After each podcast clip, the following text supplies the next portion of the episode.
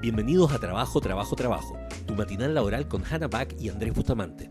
Descubre cada día consejos prácticos y tendencias sobre bienestar laboral, gestión del estrés y desempeño, para ser productivos sin pasarla mal. Hola, hola, buenos días. Buenos días, buenas mañanas. Son las 8 de la mañana. Bienvenidos a todos. Hola, todos. hola, Coca-Cola. Hola, hola, hola, hola, hola. Bienvenidos nuevamente a una nueva edición de Matinal Laboral, que ya se me olvidó cuántos episodios ya. Trabajo, trabajo, trabajo. Este sería el 36, parece. ¿36? Esto oficialmente significa que hoy, no, significa que hace cinco episodios eh, ya superamos lo que se llama como el threshold, el umbral del hábito. O sea, esto ya se volvió un hábito. Sí, sí, porque ya pasó el, el mes. Sí. Oye, ¿sabes qué estaba pensando, Andrés? ¿Sí? ¿Qué va a pasar cuando eh, la gente comience a tener su vida normal?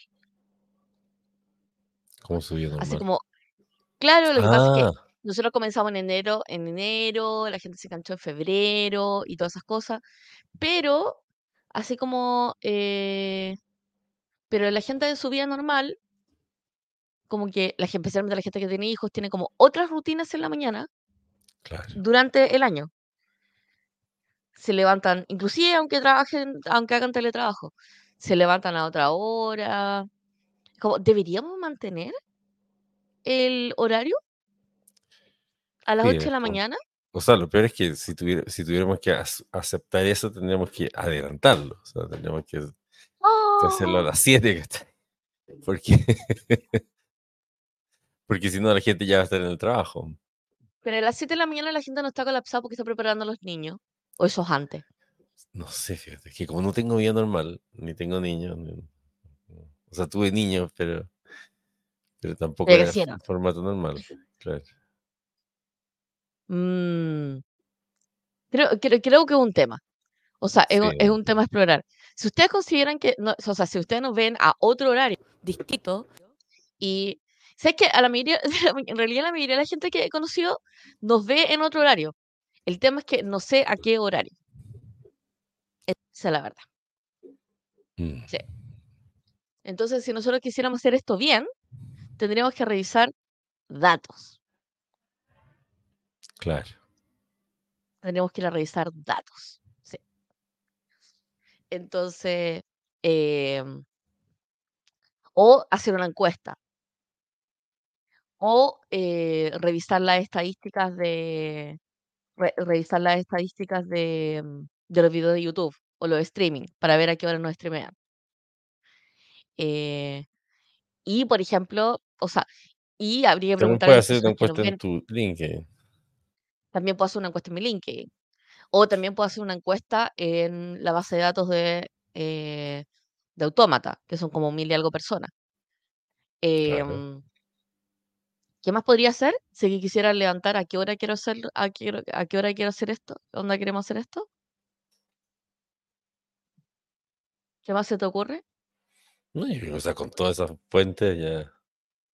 Ahora, también siempre, siempre le puedes preguntar a, a ChatGPT eh, si es que sabe si existe un horario típico en el mundo donde la gente escucharía matinales. Claro, también. Y probablemente te van a decir, eh, qué interesante eso. Sí, eh, sí. Yo le he Mm, preguntado por, por, por horarios de, de, de, we- de webinars y han sido razonables las respuestas basadas en hartos artículos. y todo. claro. De hecho, los mejores días de gobierno son como los martes y los jueves, ¿no? A las 11 de la mañana. Exacto. Sí. Y hay otros horarios también como para tomar, o sea, para lanzar el newsletter y todo. Eh, eso, Andrés, adivina el, tema de hoy. Mira, antes de adivinar el tema de hoy, quiero mostrarte algo. Hoy ¿Qué estamos haciendo nuestro primer episodio desde el nuevo laboratorio de automata. No se nota tanto en realidad, pero, pero es un piso 20 con una vista espectacular de Santiago. Oh, Es que encanta. le, le- le tenemos laboratorio con, con un área de análisis de Después nos tienes que comportamiento. hacer un tour, un tour de laboratorio. Sí, les voy a tener que hacer un tour. efectivamente. Bueno, el tema de hoy, No, el tema de hoy, hoy día sí, hoy día sí que es el día que tenemos que hablar literalmente de ese tema. O sea, de hecho, el fin de ya, semana hubo harto movimiento en torno al tema. Y, y en el fondo es como el que muchos oficinistas, esto, esto pasó especialmente en Londres, fue hace, hace varios años atrás, eh, empezaron a presentar ciertos comportamientos extraños eh, que generalmente se, se, se, se, notaba mucho la incidencia en la jefatura, y de ahí surgió el fenómeno, en el fondo, de, la, de, de, de estas jefaturas, en el fondo, que tenían una actitud que era muy contradictoria en el fondo, que, y que surgía principalmente de la alta exposición a las noticias respecto a las vacas locas. Entonces eran buenas vacas y locos que básicamente le hacían lo imposible a su empleado. Entonces la pregunta, ¿existen jefes vacas y locos? Eh, eh, imagino que es el tema, ¿no? Me gusta, eh, pero no. Pero definitivamente, ese va a ser, definitivamente va a ser una serie de episodios. O sea, jefes pensando vacas y cada, locos. sí, sí, no, no, no, totalmente. Pero no, esta semana no vamos a hablar de las vacas y locos porque esta semana es un poco estresante. Así que, porque es como el súper algo. Ah, no, esta semana no es el súper algo. La próxima semana es el súper algo. De gente entrando, entrando de lleno a, a nuevas rutinas, o sea, a Sí, rutinas de porque de hecho, de año, hecho el de hecho de que normal. tengamos hoy, hoy día, a esta, a esta hora, tenemos cuatro personas, que es menos que el promedio de las, de las otras semanas. Lo cual te empieza a decir un poco cómo cambia, como, o sea, cómo cambia un poco el ritmo de, del año eh, cuando nos introducimos a, a, a marzo, ¿cachai? O sea, es como que marzo tiene sus características de el estrés. Espérate, no, lo que vamos a hablar hoy, espérate, me, me está volviendo loca. Espera, que yo también estoy configurando algo que por algún motivo no, no, Yo, yo no odio que, estoy. yo odio que esté no- chueco, porque es como, me pongo así, ¿cachai? Para que deje de estar chueco, lo cual es estúpido. tengo un problema con el sonido. Espera. Bueno, mientras tú arreglas el sonido, el tema de hoy eh, es cómo usar datos para tomar decisiones. Datos para decisión. Cómo usar, cómo, toma- cómo, cómo usar los datos para tomar decisiones. Y por ello, cómo usar los datos para tomar decisiones con esa composición. Y no, no cómo ordenar tus datos ni todo. Porque eh, la mayoría de las organizaciones, por lo menos con las que hemos trabajado, tienen datos. O sea, de hecho, si uno tuviera que hablar del el estado de los datos, tienen exceso de datos. Tienen tantos datos que no saben qué hacer con los datos. Tienen, tanto, tienen tantos datos que están muy ocupados con los datos. Pero armar eh, datos para tomar decisiones es como de otra naturaleza. Alexa, Eh, ¿Cómo? No, es que Alexa se puso a tocar música de, de Dua Lipa de la nada. Me encanta. Como Alexa tiene como su propio, como su propio. Entonces, eh, eso, ese es el tema de hoy. Cómo usar datos para tomar decisiones.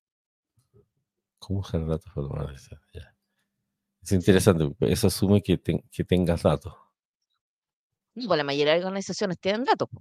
O sea, es cosa de preguntarle a cualquier oficina, es como, señor, ¿usted cuántos Excel tiene? ¿Cachai? Así como si fuera, ¿cómo se llama el mico micófono? Mico, mico, ¿cachai? De mico micófono. Hola, ¿usted tiene datos? Y Claro, dice, sí, tengo un montón de datos. ¿Cuáles quiere? O sea, la mayoría de organizaciones tienen datos, pero cuando tú haces como el doble clic de preguntarle, ¿y, y, ¿y cómo son esos datos? No, la verdad es que tenemos un montón de datos, pero están todos desordenados. O sí, tenemos un montón de datos, pero hay que limpiarlo, hay que verificarlo. Eh, no, sabes que tenemos un montón de datos, pero hay unos datos que no conocemos. Eh, no, tenemos un montón de datos, pero nos encantaría tener más. Eh, Claro. o sí, tenemos un No, montón de datos, pero no lo hemos, re- no lo hemos revisado. Y claro, como, o, y ya "Sí, cuando sí, entras a preguntarle, ya". bueno, pero ¿tienes tal dato? Sí, sí, sí. A ver, no, no, a ver, lo que pasa es que ese no lo tengo yo, pero sí lo tiene, parece que el departamento no sé cuánto. Y no, no, ese no lo tengo yo, pero parece que ya sí, pues como, Sí. O sea, ¿cuáles son como las típicas frases que nosotros escuchamos con respecto a- al tema de los datos? Estoy pensando. El... No, o sea, más que, más que frases, son como de cosas que hemos descubierto dentro de las organizaciones. Así como, ya, llegáis y primero existe el troll del dato. Entonces el troll del dato es el que no quiere compartir el dato. El dato existe en una plataforma, pero solamente lo puede ver una persona, la cual solamente te da acceso si le caes bien. y bajo ciertas circunstancias. Entonces es como un troll del puente, pero en versión datos. ¿Cachai? Es como, no, no puedes pasar. No puedes pasar por aquí. Y es como, ¿por qué tendría que pasar por ti para saber este dato? Y le da sensación de poder y todo. Peor, con una, me carga. Sí.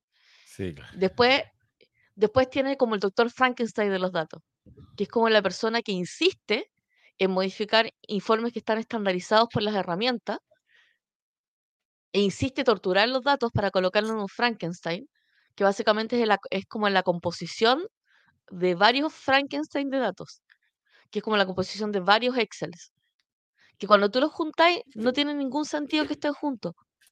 O sea, es como, no sé, una planilla que tiene distintas hojas y las hojas no son relacionadas entre sí, solamente les da la sensación de que una base de datos cuando la ponen juntas. Quiero llorar. Claro. Ay, no. No, también está la persona que cree que tiene los datos. Y, y Claro. entonces, como que de alguna forma es como, no, si yo tengo los datos. Entonces, cuando tú revisas esos datos, dices, Mm, el dato, por supuesto, está muy malo. ¿Y de dónde sacas este dato? No, lo que pasa es que hay una gente que lo transcribe y en el fondo el proceso para llegar a esos datos es tan poco confiable. Y entonces, Claro. ¿cómo, cómo trabajan con este dato? Y los que dicen es como, es que hay que sacar el dato. Y sacar el dato tiene que ver con que van a torturar o cocinar los datos de los sistemas donde están. claro, Entonces, eh, es como la interpretación del dato, el indicador del dato, porque el dato finalmente es el registro nomás. O sea, no es, e- es como el, el dato no es información todavía, hasta que claro. uno lo contextualiza. Y ahí recién se vuelve eh, O sea, de información, hecho, muchas información. empresas tienen, sistemas que capturan datos, o sea, que tienen registros, que Ya, si yo tengo un RP, lo que sea de todo, y tienen este constante proyecto de hacer que esos datos sean usables o que sean leíbles. Claro. Pero están tranquilos porque saben que el dato está. Entonces puede seguir pasando el tiempo porque lo están acumulando, se están guardando. Nadie lo está leyendo, nadie lo está entonces, eso, revisando. eso me, me hizo más acordar como mi hermano chico cuando, cuando de repente nos regalaban chocolates. Entonces yo me comía mi chocolate, obviamente, pero no, él lo guardaba, ¿cachai? Lo guardaba. Y pasaban semanas y semanas y el chocolate. Entonces obviamente uno le daba hambre después y veía el chocolate y se lo comía. Entonces, pero yo, obviamente yo, eso sí no quería parecer injusto, así que lo que hacía era que se lo molía con una moladora de carne. Y se lo fiscalizaba. Entonces con eso él entendía que tenía que comérselo cuando correspondía.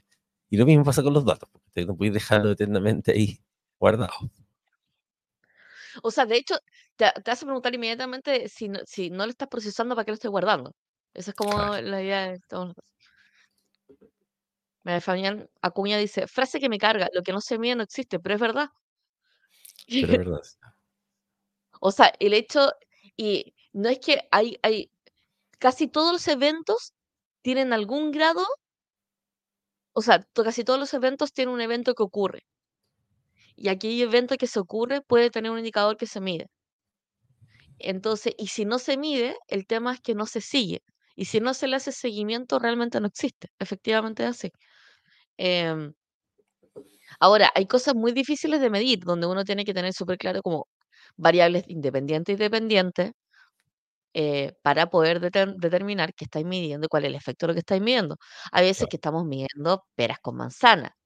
¿cachai? Eh, no sé, por ejemplo, si estoy midiendo bienestar laboral y voy a estar midiéndolo según eh, la satisfacción, la satisfacción del usuario que se mide una vez al año, voy a, probablemente voy a tener un problema de gestión de satisfacción laboral, o sea, de bienestar laboral, porque estoy tomando un indicador que se mide solamente una vez al año y que en general no es representativo de los distintos momentos que pueden existir.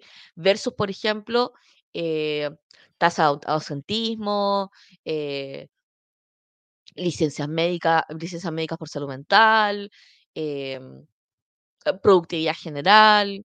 O sea, en general vamos a tener como indicadores mucho más transparentes respecto a un evento. Eh, y eso es como parte del, parte de la conversación, de hecho. Ahora, Es lo que tú como, de decir, igual mm, tiene que también algo que no es menor y que también hay que ser razonable.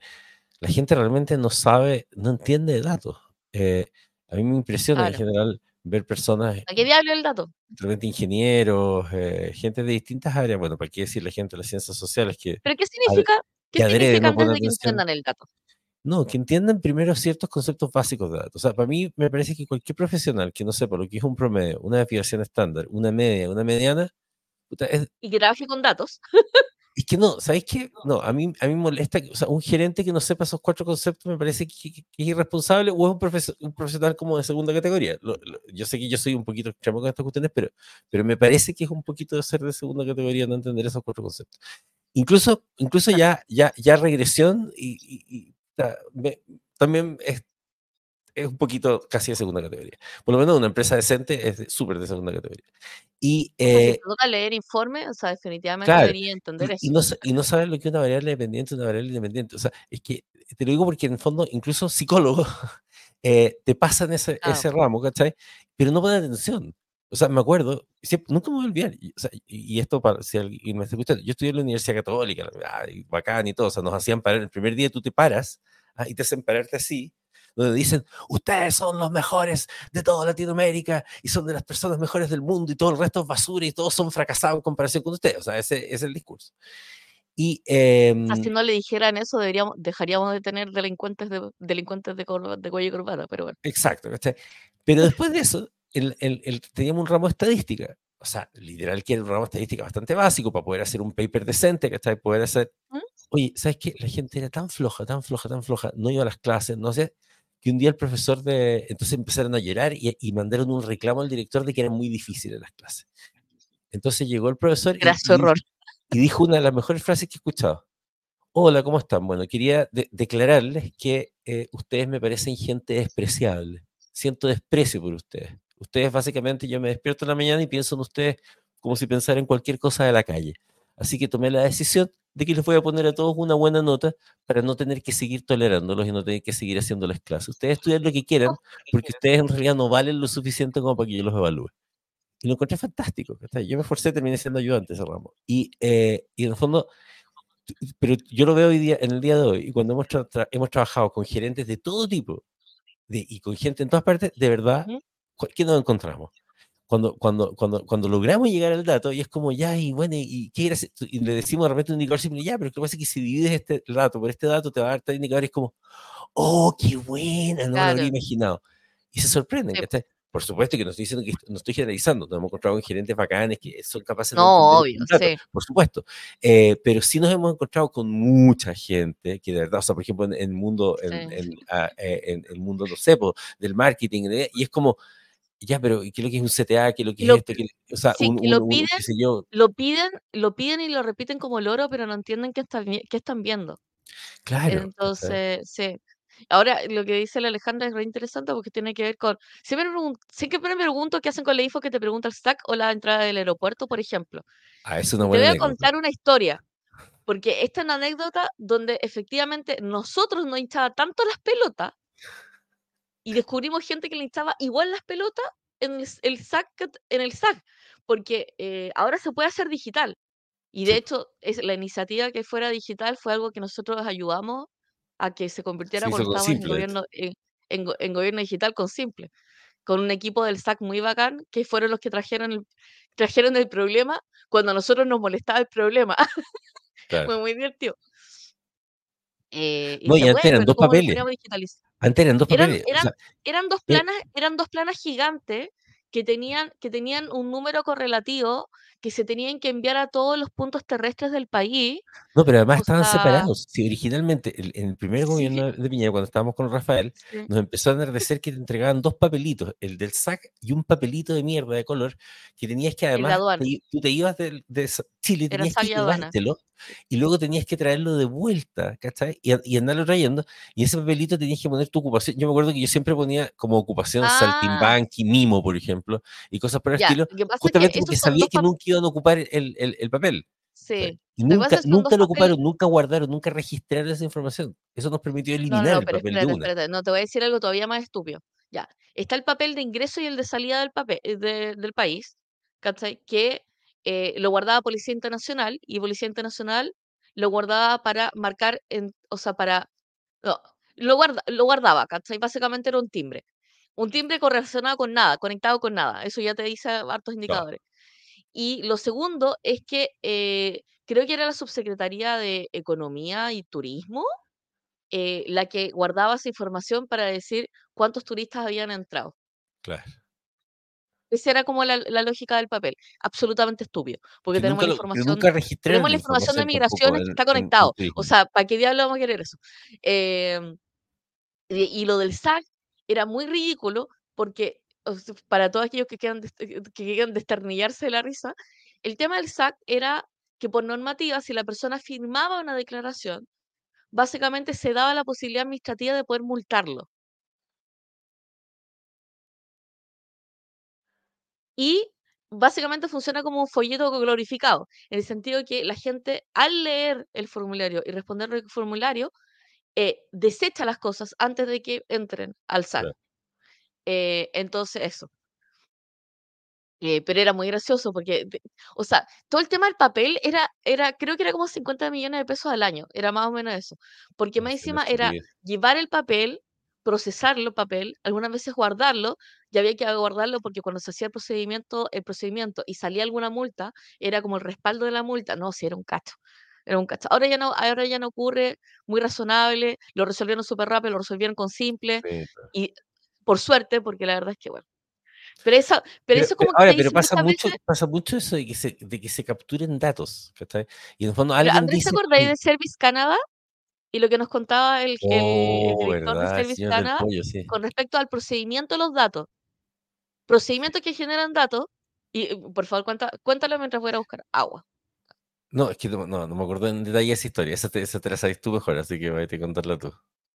Era el, era el permiso de vacaciones. Ya juré que yo tengo ya tengo medio un poco de Alzheimer, pero básicamente, bueno, pero lo que sí nos pasaba, eh Me gustaría saber quién fue el creador de la clave única, el Excelsior del dato.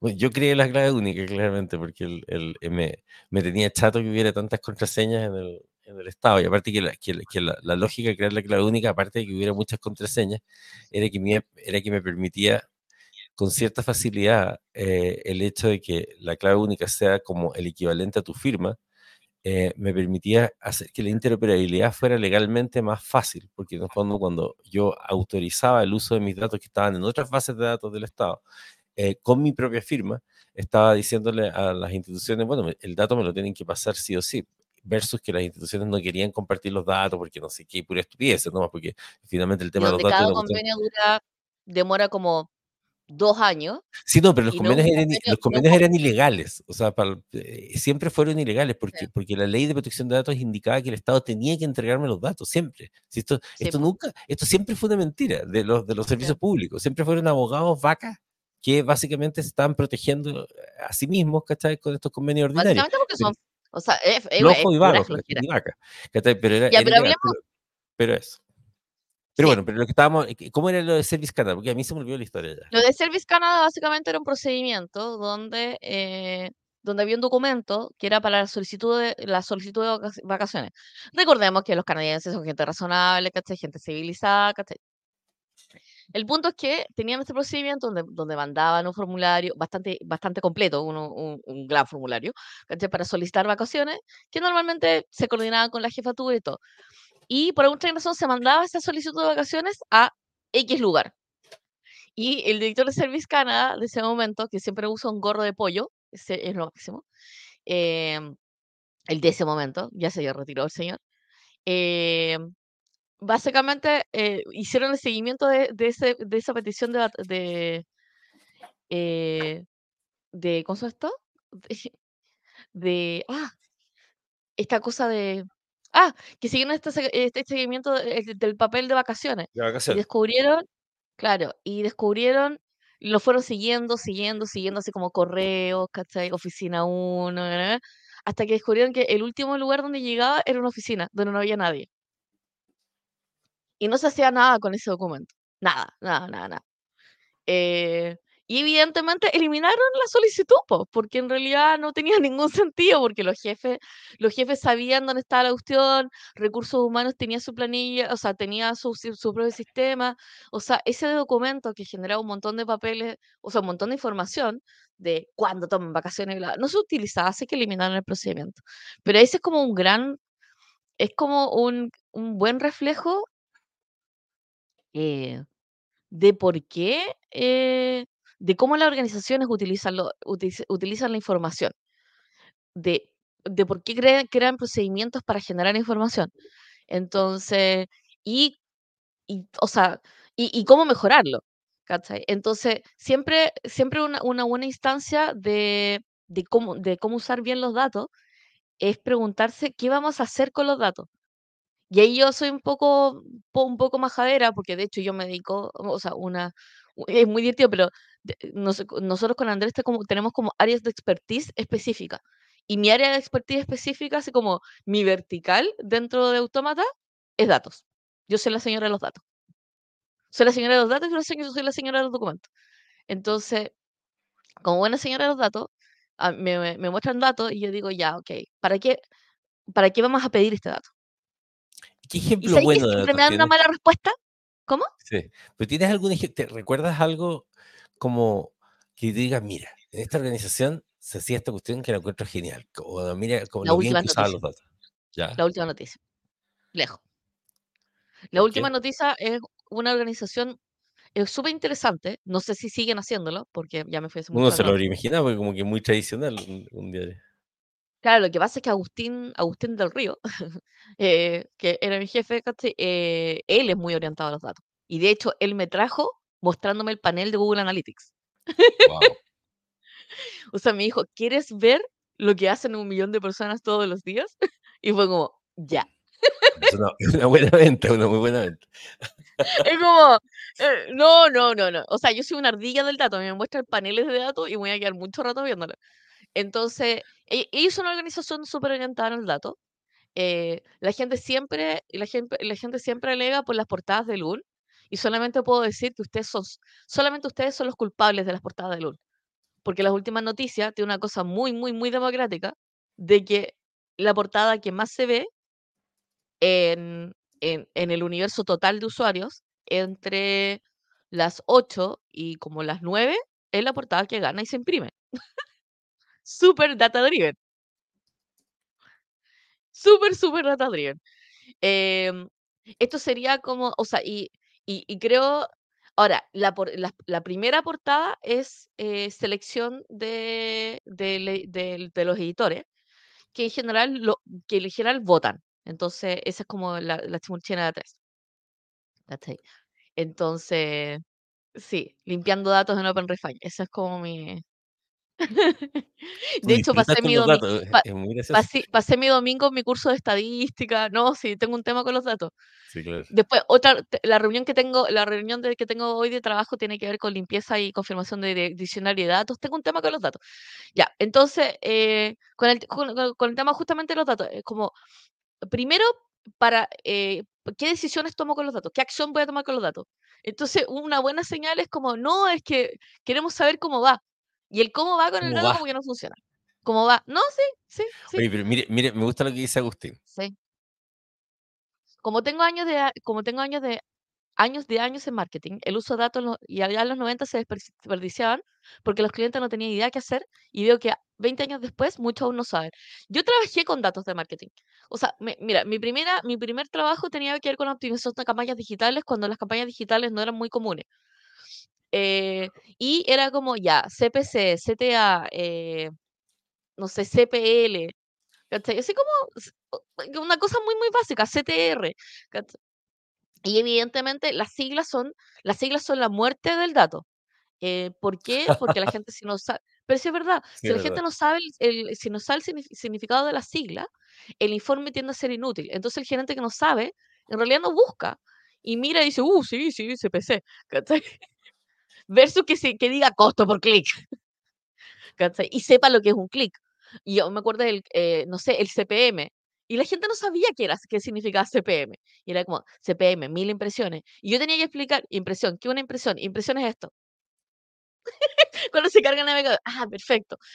Entonces, eh, pero no, si yo no tengo claro para qué voy a tomar decisiones, eh, no debería tener el dato. Entonces, por ejemplo, no sé, eh, si no tengo, si el costo por clic no determina el cómo yo voy a poder manejar eh, el medio con el que estoy trabajando para poder revisar si efectivamente puede aumentar o disminuir la cantidad de dinero que voy a invertir ahí, ¿para qué diablo estoy mirando CPC? Claro. O sea, eh, y por otro lado, si no voy a contextualizar el CPC versus eh, el costo por clic, con otro indicador que me dice cuál es la efectividad de lo que estoy buscando, por ejemplo, las conversiones. Entonces, si no tengo el CPC versus el CTR, ¿para qué diablo estoy mirando el CPC?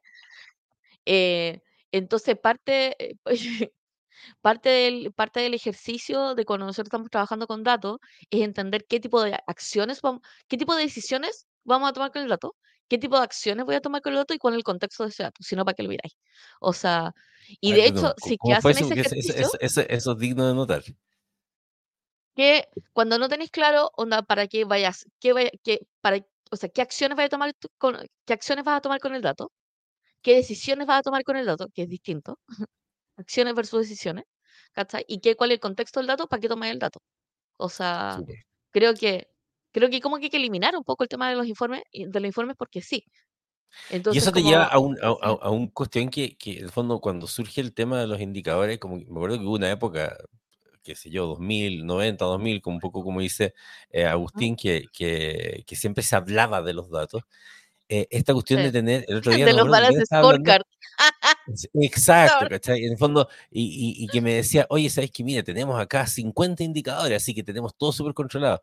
Y está comprobado que 50 indicadores no sirve para nada, ¿cachai? Porque básicamente no sí. en qué, en qué focalizarte. Y yo creo que ahí pasa que eh, vienen estos holders de los datos.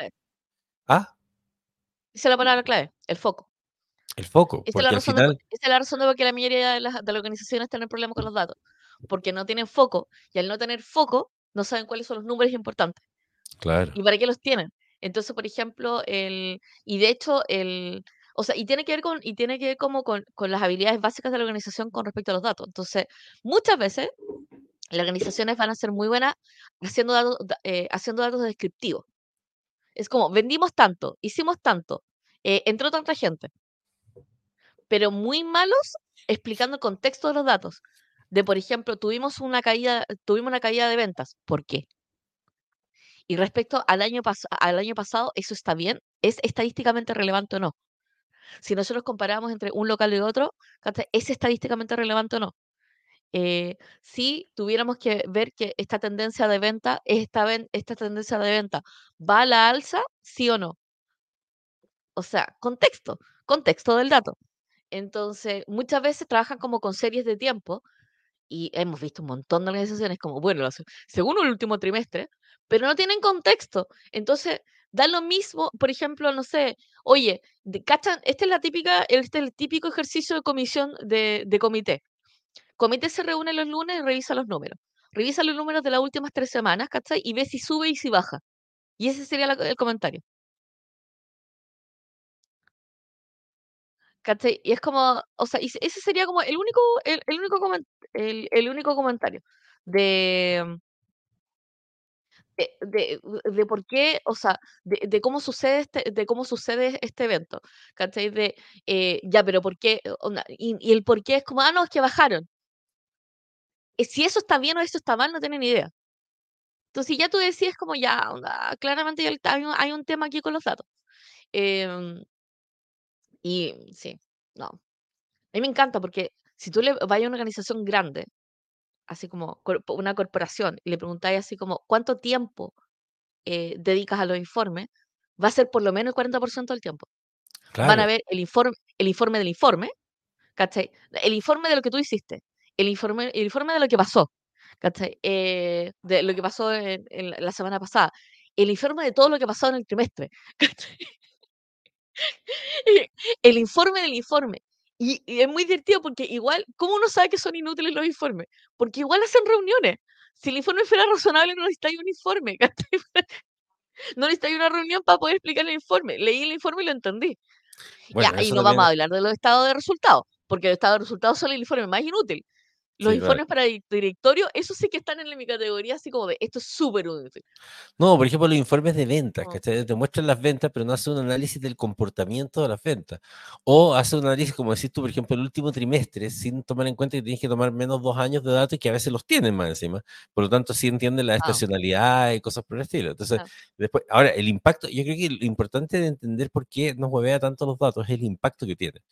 Porque, o sea, tienes que pensar que entender cómo funciona, no sé, el stock te permite no tener quiebres de stock y por lo tanto no tener un gasto enorme o perder ventas horribles. O sea, Claro. básicamente el gestionar bien los datos puede hacer que, eh, que te vaya mejor, ¿cachai? Entonces, como que Claro. el, el- eh, es un tema que, que- que realmente tiene un impacto importante. Sí, o sea, y y yo creo que es, es como parte, onda, pa- parte de, de, de- de lo que nosotros vemos constantemente de, de por qué sí debería ordenar esta cuestión a un nivel, o sea, tenéis que ordenar tus datos. Entonces ya, ¿cómo trabajarlo, cómo trabajar, cómo, cómo tomar, cómo usar los datos para tomar decisiones? Tiene que ver con este primer orden, ¿cachai? De uno, saber qué datos tienes, dos, qué acciones vaya a tomar con respecto a esos datos, Tres, ¿qué decisiones, qué decisiones consistentemente vaya a tomar con respecto a esos datos? Eh, y cuatro, em, contexto del dato. O sea, de dónde sale, eh, quién lo genera, es confiable, con qué frecuencia tiene sentido revisarlo. Hay como un primer, hay como un primer seteo como descriptivo de los datos. Em, y después, tú te sientas, y esto es para parte de ti, tú te sientas con la cadena, con la cadena de decisión, que básicamente toda la gente involucrada con la cadena, y sentarte y preguntarte. Y es como, ¿cuáles son las preguntas que tenemos? Y esta es la parte súper triste. Que sí me ha tocado estar en organizaciones donde en realidad cuando no sé, me siento con la jefatura y pregunto, ¿cuáles son sus preguntas con los datos? Tienen 25 informes y ninguno de los 25 informes responde sus dudas. Wow, sí, Ninguno. O sea, sí, estamos hablando de organizaciones que tienen, no sé, eh, o sea, organizaciones que tienen el estado de resultados, el informe de venta, el informe semanal de prospectos, bla, bla, bla, bla, y ninguno responde a la pregunta del gerente. es verdad. Lo cual tiene una cadena, una cadena productiva a- asociada, ¿cachai? Significa que ese gerente no tiene la información para tomar decisiones, significa que decisiones se están, se están tomando, se están tomando con, instintivamente, que quizá la información se está tomando según prejuicios y sesgos, o sea, que la información, que, que, que estamos tomando la información, tenemos la información, pero la tenemos totalmente, como la, la hacemos manualmente, estamos tomando la información con... em, o sea, estamos tomando decisiones con información atrasada, que es como el típico, así como vamos a hacer una serie de tiempo tri- tri- tri- tri- trimestral, hace que decisiones que se deberían toma- estar tomando todos los días, se están tomando trimestralmente, porque la información es trimestral, y eso es algo que se, como muy típicamente ocurre, em, y así. Oye, esto, esto, Entonces, esto me hizo acordar de pronto para la gente que se pregunte, bueno, ¿y cómo se hace un buen informe? Si la gente quiere saber cómo hacer un buen informe, vayan a YouTube y vean este episodio de nuestro WAS de hace no sé cuánto tiempo que se llama El arte de hacer reportes inútiles, útiles con tecnología. Y ahí sí. explicamos la mayoría de los reportes inútiles que existen y cómo hacer que los reportes sean útiles. Y explicamos tecnologías que se pueden usar para que los reportes sean útiles y todo. Pero siempre nos molestó. Es un programa de dos horas donde nos dedicamos a insultar los informes y cómo hacer informes decentes. que, encima te obligan a hacer informes que tú sabes que nadie va a leer. claro. O sea, es como, y hay decisiones súper importantes, por ejemplo, el contratar o despedir personas. Por ejemplo, el continuar una línea de productos. Por ejemplo, cuánto producto hay que producir. Por ejemplo, eh, cómo estamos llevando la gestión administrativa. Por ejemplo, cuál debería ser, o sea, por ejemplo, todo, el, tema de compras y el uso de productos. eh, todo el tema de inversiones. Entonces somos muy buenos, yo diría que somos bastante buenos registrando, o más bien somos buenos moviendo datos de un lado para otro. Creo, creo que esa es como la, la, la definición. Pero es peligroso. Entonces, pe- pero, o sea, pero es un tema. Y evidentemente me hincha las pelotas. O sea, porque, porque no puede ser. Entonces, bueno, parte de lo que nosotros hemos trabajado es justamente entender y trabajar con los mentores de los equipos, que muchas organizaciones le dicen líderes, pero no, nosotros de- consideramos que todo jefe debería ser mentor, y que una de las, de, de las capacidades que tienen que tener los mentores es eh, ser capaces de poder ayudar y guiar los procesos a través de los datos. Entonces, este es un programa que nosotros trabajamos con organizaciones, donde ustedes pueden entrenar a sus líderes de equipos a ser mentores de equipo. Y una de las cosas que nosotros enseñamos y que nosotros practicamos, específicamente en la etapa 2, que es construcción de capacidades, es la práctica de datos y recursos de trabajo. ¿Y por qué considero que es tan, tan importante? ¿Y por qué, por qué quería hacer justamente este episodio de cómo usar datos para tomar decisiones? Porque la práctica de datos impacta inmediatamente en el estilo de, el estilo de trabajo. Entonces, por ejemplo, si yo eh, sé con qué datos estoy, o sea, por ejemplo, sé con qué datos estoy evaluando a mi equipo, voy a dejar de hacerle micromanagement. Porque sé qué datos estoy recolectando para poder saber si el trabajo se está realizando y si el trabajo está bien hecho o no está bien hecho, o, eh, o sea, por ejemplo, cómo va evolucionando, cómo le voy dando seguimiento. Por ejemplo, un equipo que está usando datos para tomar decisiones em, va a ser capaz de poder explicar, argumentar a través de los datos de por qué se está tomando esa decisión. Así que eh, no va a ser porque yo soy el jefe o porque yo soy el experto, sino porque A, B, C, D. Tiene que ver mucho con el storytelling de datos. Así que si usted está en su periodo de organizar sus equipos, mejorar el desempeño de este año, eh, básicamente tener, tener mejores capacidades instaladas de los líderes para poder apoyar a los equipos, bueno, este programa es para ustedes. Eh, pueden tomarlo, o sea, dura tres meses para, para, cada, para, cada equipo de mentores. Se hacen cortes porque la magia está en la comunidad. Y eso. Así que si usted está en el proceso de mejorar a sus líderes, y este no es un programa de liderazgo, es un programa de mentoría para poder hacer que sus líderes se vuelvan mentores, o sea, se vuelvan guías técnicos para sus equipos, este programa es para ti. Y eh, ¿sí? pues, eh, este es un, un la, la, nueva vista que tenemos acá. Andrés decía que Es que este, este, es otro tipo de placement. Entonces, esto es porque, justamente respecto al tema de los datos, uno tiene que capturar datos. por ejemplo, ahora tenemos nuestro laboratorio para capturar datos de personas y poder hacer nuestro programa como el, el VR, así como nuestro estudio. Eh, porque si estamos diciendo que vamos a hacer eh, cuestiones con realidad virtual y todo, tenemos que analizar a las personas con captura. Ahí tenemos un para capturar con electroencefalograma, mientras estamos haciendo las cuestiones de realidad virtual y todo, porque si no serían puras suposiciones las que estamos. O sea, el problema, el tema de la suposición, a ver, esta, esta es la cuestión. Cuando tú estás estableciendo un proyecto, ese proyecto es una hipótesis. Y los datos son la forma de cómo vaya, tomar, vaya a verificar que esa hipótesis es real o no. Entonces, cuando estás tomando, cuando, cuando tú vas a tomar una decisión, tienes datos previos, datos de seguimiento y datos post. Esa es como la estructura de cómo tomar datos para tomar decisiones.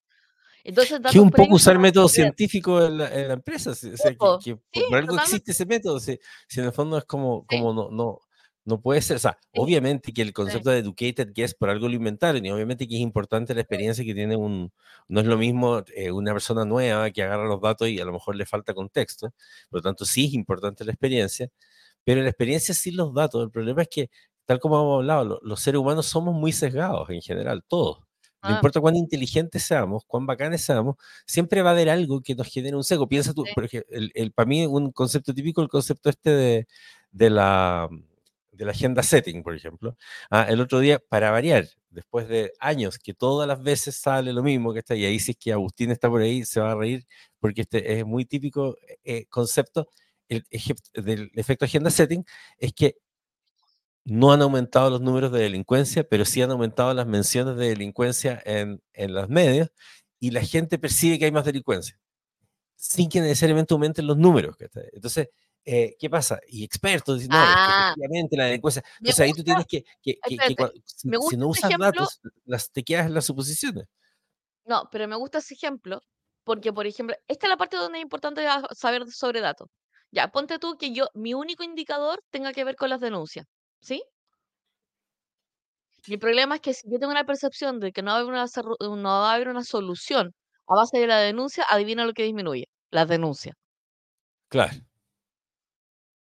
Entonces, entender sobre los datos es entender que los indicadores que tú elijas van a determinar la lectura del dato. Y por eso es importante revisar el contexto. ¿Cachai? Entonces, por ejemplo, según la delincuencia, yo voy a tener dos indicadores de delincuencia. Uno, la tasa de delincuencia real, que es básicamente la tasa de procesamiento de denuncias versus, eh, versus ¿cómo se llama esto? Eh, ¿cómo se dice cuando se... Gracias. De penas, ¿cachai? Y eh, procesamiento, o sea, inicio de proceso en fiscalía, ¿cachai? Y todo eso, o sea, de casos en fiscalía, que si se dan cuenta, esos, esa, todos esos indicadores son indicadores de gestión. La tasa de denuncias son las denuncias que son tomadas. Si el, si el Paco no te quiere tomar la denuncia, que hasta que ahí, hasta que ahí quedaste. Si no fuiste tú a denunciar, que hasta ahí quedaste. Lo cual, pero la tasa, por ejemplo, de percepción de delincuencia, sí es un indicador válido. Lo que pasa es que no puedes hacer un, no puedes igualar la tasa de percepción de delincuencia contra la tasa de delincuencia, porque son Claro. dos cosas distintas, son dos números distintos. Y por eso es importante que la gente sepa de números, ¿cachai? Es como, por ejemplo, ventas. ¿Estamos bien en ventas? Yo te diría que esos ventas son dos números. Son prospectos, que es la prospección cliente, eh, con una cliente, por ejemplo, que en web sería números de personas con carrito versus perso- personas que, o sea, versus los carritos que fueron comprados. Entonces, si descubro que en realidad las ventas, ¿cómo están, cómo están las ventas? La pregunta es cuánta gente convertí de toda la gente que entró. Entonces puedo decir que si de 10 de 10 que entraron, las ventas están buenas, porque la verdad es que sí logramos convencer a la gente. Pero si, si compraron 10 de 10.000 personas que entraron, las ventas están malas. Entonces, entender el, entender el dato en su contexto y entender qué significa cada dato es un ejercicio súper importante y por eso tenemos que tener como sentarnos, se- sentarnos a revisar cuáles son nuestros indicadores de verdad. Eh, entonces, como, primero, ¿qué decisión estoy tomando con los datos? ¿Qué acción tengo disponible para tomar con respecto a los datos? Si no tengo una acción disponible, no la midáis, Ah, de hecho. No la midáis porque en realidad no voy a hacer nada. Bueno, pero ahí viene, viene una, frase que he escuchado miles de veces, y literal, eh, y, que, y que la gente la encuentra muy, muy razonable. ¿eh? Es como, ¿Mm? bueno, ¿y por, por qué capturan todo eso? Piensa tú esos formularios que había, por suerte han Ah, quitado un poco, moscas. que te pedían millones de datos para un formulario para registrar tu webinar. O sea, me acuerdo que de hecho la otra vez eh, hice un- obviamente que la gente, en fin, pues, se pica conmigo, pero la gente de la Cámara de Comercio de Santiago, ah, eh, que son, son la gente experta en e-commerce, ah, hicieron un formulario para un webinar que tenía, no sé, pues, eh, incluía datos como eh, edad, eh, no sé, cosas que te gustaban, típico de caracterización. chorro mil datos de caracterización. Entonces yo me negué a llenarlo, en fin, y era como el. Entonces cuando tú les preguntas a mucha gente, bueno, pero ¿por qué piden toda esa cantidad de datos? ¿Por qué guardan toda esa-?" Mira, ahora no sabemos bien qué hacer con esos datos, pero, pero así en algún pero es, pero es obvio que siempre los datos son importantes. Esta persona tiene la claridad que los datos son importantes, pero no sabe Sí. qué hacer con ellos. Entonces guarda muchos datos porque en algún momento supone que irán a contratar un analista, una consultoría, no sé. Por algún motivo va a llegar como una hueá divina que va a hacer que esos datos sirvan. Ya. Entonces los Ya, mira, guardan y los guardan. eso, eso se, eso se contextualiza con lo que decía Fabián. Como el problema típico, presión por cumplir indicadores porque son solamente fáciles de medir versus lo que es importante, eh, versus lo que es verdaderamente importante. Entonces, Claro. ¿cuáles son los típicos indicadores? O sea, esto tiene que ir con indicadores, tiene que ver con, con- con el dato. Entonces, normalmente los datos se contextualizan y el primer contexto es demográfico. Entonces ahí vamos a notar que ah, por cada formulario que nosotros tenemos, tenemos caracterización de la persona. Nombre, apellido, lugar, comuna, edad, género. ¿Por qué? Porque nos encantan los boletines estadísticos donde separamos en una torta, ¿cachai? ¿Cuántos hombres y cuántas mujeres? Relevante o no relevante, no tenemos idea, pero como, como sí es bueno saber el tema de la población, eh, o sea, eh, no, el tema del sujeto más que la población, eh, y los caracterizamos, ¿cachai? Y, nos quedamos y lo quedamos guardado así. Pero a mí siempre digo, ya, estoy pidiendo la dirección, ¿para qué? ¿Le vas a mandar algo? Claro. ¿Lo vas a poner en una grilla? ¿Va a ser una geofence? ¿Cachai? No, entonces no pidáis la dirección. Especialmente no se no toma, o sea, ahora que viene eh, la ley de privacidad de datos, eh, es como, no pidas datos que no puedas proteger. ¿Cachai? Es como, si quiero, no, lo que pasa es que en algún momento podría pedir algo. Hazlo. ¿Lo vayas a hacer? Hazlo al tiro. Claro. Y es un buen ejercicio con respecto a los datos. ¿Lo, lo quería hacer? No, lo que pasa es que, es que queremos, eh, en algún momento queremos ver el tema de los beneficios y queremos ver si es que hay una diferencia entre, hazlo. Hazlo este año, que sea un proyecto de este año. De hecho, tengan proyecto de datos. Les aseguro que van, la van a pasar súper bien. Eh, Ay, me encanta la mira, con la Constanza, eh, la Constanza, eh, con la Constanza, que es una socia con la que trabajamos, eh, temas de venta en LinkedIn, con ella hicimos un ejercicio el año pasado y teníamos que ver cómo, cómo mejoramos nuestro desempeño en LinkedIn. ¿Qué hicimos? Revisamos la línea base, el informe de LinkedIn, revisamos las visualizaciones que teníamos en ese momento, revisamos cuántas interacciones lográbamos, ¿Qué, hice yo? Fui a ver fui a ver los posts que ella tenía y ver los números y revisar número tras número cuánto estaba aumentando, cuánto estaba disminuyendo y finalmente cu- cuánto inter- intervenía el algoritmo de LinkedIn para poder hacer las cosas. No puedes hacer cosas sin números, pero lo importante es que, cuál es el dato que te importa. Entonces, para mí el dato que me, el dato que me importaba eran visualizaciones, no, era interacción. ¿Por qué? Porque sé que el algoritmo de LinkedIn premia más la interacción que las visualizaciones. De hecho, así funciona. Entonces, una vez que uno sabe, uno sabe cómo funcionan las cosas, mucho más fácil funciona, anda a trabajarlo.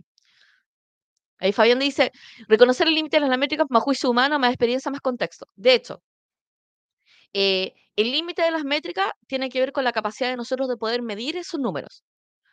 ¿Somos capaces de medirlo o vamos a tener que ir a terreno te- a, medirlo?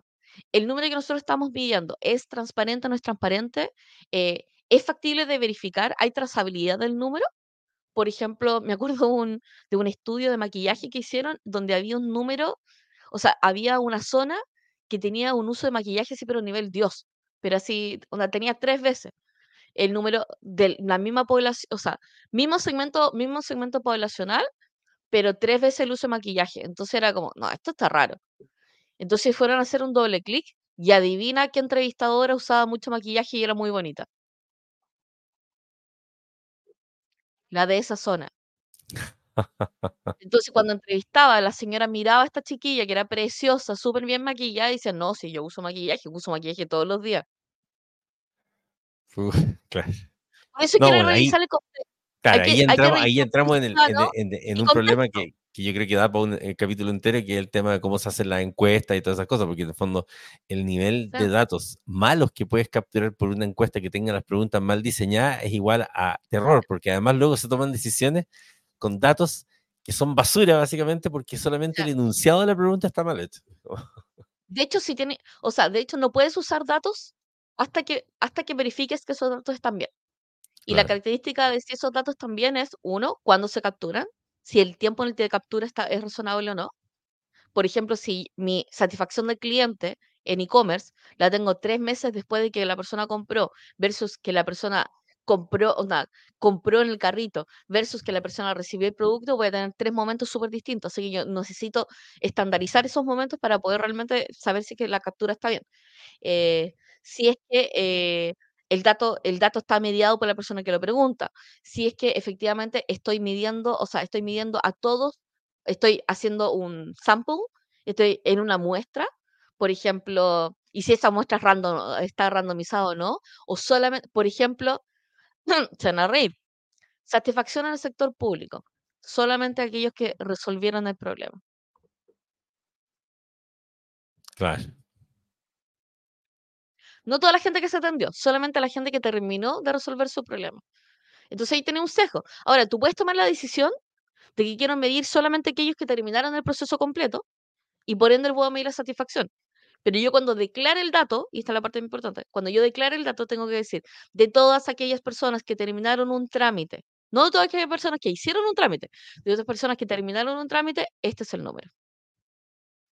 Por eso hay que saber los números. Y Agustín nos cuenta, en mi pega logramos 10.000 descargas de una app de nicho en 20 días. Y el cliente me pedía explicaciones por qué los usuarios no se registraban. No sabían porque los datos no, no daban el siguiente paso. O sea, la interpretación no estaba ni siquiera en modo hipótesis. ¡Ah! Ya, por ejemplo, eso es inter- interesante, que tiene que ver con el contexto del dato. Es como, descargas es un indicador, pero lo que yo quiero es usuarios registrados. Pero si el usuario no descarga, no se puede registrar. Entonces, ese es una secuencia de datos que van a ir juntos. Descarga, por ejemplo, puede ser el indicador de gestión y el registrado puede ser el indicador de éxito. Que ¿Por también puede ser, que también puede ser al revés, si es que yo dije que no te voy a dar acceso a la descarga hasta que no te registres. Y hay gente que se registra y después no descarga.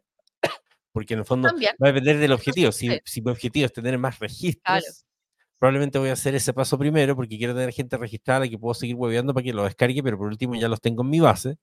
O en realidad lo que quiero es que descarguen lo antes posible sin ningún tipo de fricción, porque cuando descarguen la aplicación, en la misma aplicación voy a tener registro, para lo cual el registro que se guarde dentro de la aplicación también lo tendría que tener vinculado a la cantidad de descargas post, ¿cachai? Claro. O sea, tendría que haber algún O sea, de token hecho, o algo toda la cadena, toda la cadena sería, eh, uno, eh, la, la cadena, la cadena de datos de la campaña que te lleva a la descarga. Así que tú sabes si que las 10.000 descargas está bien dentro del contexto de la campaña. O sea, cuántas personas visualizaron esta campaña versus cuántas personas hicieron clic y versus las, cuántas las personas descargaron. De las descargas en un nicho de 20 días, después tendría que ver las personas que, eh, o sea, después de descargar, eh, después de descargar, ins- desinstalaron la aplicación en un periodo de 30, 60, 90 días, de cuántas de las personas que descargaron efectivamente se registraron y cuántos de los registraron, de lo que se registraron posteriormente, eh, están util- utilizando la aplicación. De los que utilizaron la aplicación, cuáles han utilizado la aplicación más de X cantidad de días y cuántos de ellos efectivamente abandonaron. Y ahí los indicadores serían CPC, eh, CPC porque quieres saber el costo, o sea, el CPD como costo por descarga, o el CP, o, el costo por usuario, em, costo por usuario, y finalmente como el, el churn rate, que es como la cantidad de personas que efectivamente eh, abandonan la aplicación después de X días, y uno podría decir, voy a tener un periodo de días por los cuales em, quiero que, que- voy a medir si efectivamente hice stickiness con, el, con ese usuario. Y si no mides todos esos días, lo que puede decir es como, uy, vamos súper bien, y después te das cuenta que tienes 300 personas de 10.000. Y después tienes 30 días, o sea, 30 personas después de 10.000, porque en realidad el- la aplicación no tiene suficiente stickiness con el usuario. Bueno, de hecho, ese, el, el churn rate es como una de las grandes desastres de datos de la gente que quiere hacer cosas por suscripción y que se imagina que, que oh, no, pero voy agregando y agregando suscripciones y si no tenéis control del churn rate, después te va a ir al carajo. po, ¿cachai? Entonces, y mucha gente no hace eso. Eh, Entonces, todo eso- vari- esos, todos esos números, por ejemplo, en el mundo del SaaS o del Software as a Service, conceptos como long term value y todas esas que se sacan con datos son claves para que el negocio exista. O sea, no, no podía Claro, ser negocio sin esos ejemplo, datos. por ejemplo, el, el LTV es súper interesante, el Lifetime Value, porque, porque tú decís ya, pero eh, el, el, el Lifetime Value sin contexto no te sirve de nada.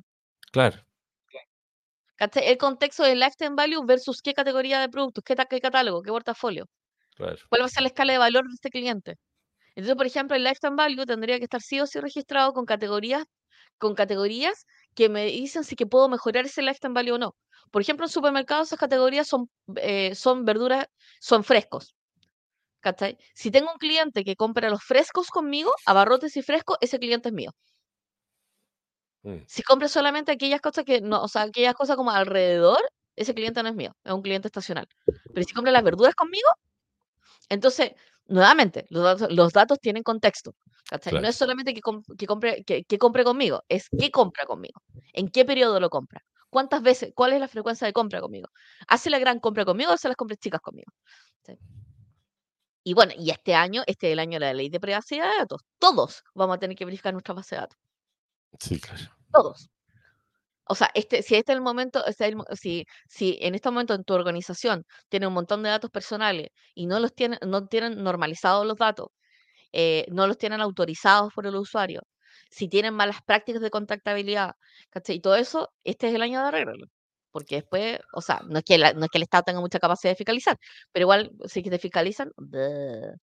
O sea, es que el Estado no va a fiscalizar, pero te puedo asegurar que va a estar lleno de ONGs y de personas fiscalizando. Claro. ¿Y qué, o sea, qué debería fiscalizar? Mira, esto es como, esto es como parte importante de, de, de, de- las políticas, de las políticas de datos. Primero, eh, ten cuidado con lo que estás levantando. ¿cachai? Si tienes información sensible y no tienes política de datos de, protección de datos, no las pidas. No las pidas. O sea, así de simple. como, no las pidas. Eh, lo segundo es que tienes que establecer roles con respecto a los datos. O sea, quién tiene la capacidad de poder crear un dato, de poder modificar un dato, de poder leer un dato, de poder mezclar datos, porque vas a tener que tener la capacidad de poder hacer trazabilidad sobre ese dato. Em, después es que eh, determina qué decisiones se toman con respecto a los datos. Y, y es muy divertido, pero las decisiones tienen que ver con las preguntas. Entonces, yo he ido a demasiadas organizaciones que tienen cientos, estamos hablando de cientos, cientos de reportes, pero los reportes no, no responden a las preguntas. Entonces, la pregunta es, ¿para qué tienes tantos reportes? Y si hoy estás en tu organización y la pregunta es como, ¿qué, de- qué, Hanna, ¿qué debería hacer hoy con respecto a los datos? Es, revisa tus reportes y revisa qué decisiones se toman con ese reporte. Y todos los datos que no tengan que ver con esa decisión, sácalos de ese reporte. Síguelo guardando. Pero sácalo, porque no tiene sentido. Y cuando tengáis esos datos. Revisa el periodo de tiempo contra que lo estáis midiendo. Si lo estáis midiendo contra el año pasado, si estáis haciendo una serie de tiempo, que es un- una serie móvil de tiempo, o sea, como... Pero revisa el dato y revisa si la frecuencia, la frecuencia del dato, o sea, el, el periodo que estáis midiendo, efectivamente te sirve para hacer predicciones. Por ejemplo, no sé, revisa si la media efectivamente es... si la media entre el periodo anterior y este periodo, ¿cachai? Como son comparables o no eh, y ponle contexto. Pero sobre todo, revisa si, las están, están tomando decisiones. Y si las decisiones se están tomando sin el dato, mata ese informe, bórralo. ¿Cachai? O sea, por ejemplo, si estás pidiendo el informe de redes sociales y la verdad es que el informe de redes sociales no tiene nada que ver con la línea de categoría de, de- o sea, los formatos que estamos utilizando, no tiene nada que ver con la inversión que vamos a realizar, no cambia, no cambia la decisión sobre la longitud de los videos, sobre eh, el estilo, eso, no sé, sobre el estilo de texto que tenemos, sobre si que vamos a matar un canal o no. ¿Para qué? En agencia es muy típico. En agencia le encanta, le, encanta pedir datos porque sienten que es parte de- del entregable, siendo que el entregable es el resultado, no los datos. Así que espero que tengan un buen día y espero que si hoy les toca hacer un informe, eh, revisen qué decisiones están tomando con respecto a eso y qué acciones van a tomar respecto a eso y tengan un excelente día y una excelente sí. semana. Si Y muchas gracias por acompañarnos hoy. Mateos, pueden ir a ver nuestro episodio 7, imagínate hace cuántos años fue eso, pero de, de cómo hacer informes, eh, reportes útiles, inútiles, útiles, ¿ah? en nuestro canal de YouTube. Así que muchas gracias por acompañarnos, los que los valientes que todavía siguen acompañándonos en la mañana. Así que ahí estamos. Oye, todos los que están ahora, piensen cuando vuelvan a, a su a su post vacaciones y todo el asunto, claro, estamos cuestionándonos a qué hora deberíamos hacer el programa. ¿Deberíamos seguir haciéndolo a las Sí. 8? ¿Deberíamos hacerlo a las 6 de la mañana? No sé si queramos hacerlo a las 6 de la mañana, pero deberíamos hacerlo a las 10 de la mañana. Ah, así que ayúdennos a pensar cuál es el horario que deberíamos tener para eso. Sí. Oye, de hecho, Andrés, comparte el Ah. link. Sí, lo que pasa es que, claro, justo, lo, lo- o sea, lo voy a compartir ahí, pero en YouTube, pero por ejemplo, Agustín nos ve desde LinkedIn y, y StreamYard sigue teniendo problemas con conectarse a, a- a LinkedIn. Maldito Así LinkedIn. que, así que, claro, tengo que tener abierto el LinkedIn. Lo voy a compartir ahí en, en, en el, en el LinkedIn, lo voy a contestar a, a Agustín con el programa de cómo hacer datos útiles, eh, o sea, progra- eso, cosas inútiles útiles. Ah, Sí. eh, A las Pero 8 claro, está- a mí me gusta, a mí me gusta a las 8. Pero siento que la gente que tiene como hijos chicos, como que colapsa a las 8. Porque es como estar como en, con, con- con una- en un campo de en un campo de minas. ¿cachai? Claro. Quizá entre siete y media y siete y media y ocho y ocho y media puede ser. No sé. Pero, pero creo que creo que vamos a, o sea, creo que vamos a mandar una encuesta. Voy a hacer una encuesta. Sí, yo creo que la, la, la Esa, encuesta esa podría sea ser una manera. Sí. Pero bueno, queda liberado. Muchas gracias. Que tengan bonito día. Tomen buenas decisiones. Pero con datos. Sí, totalmente. O tomen malas decisiones, pero con, pero con malicia. Claro. Vete, ¿Por qué no me dejan end stream? Ahí. ¿No? ahora sí.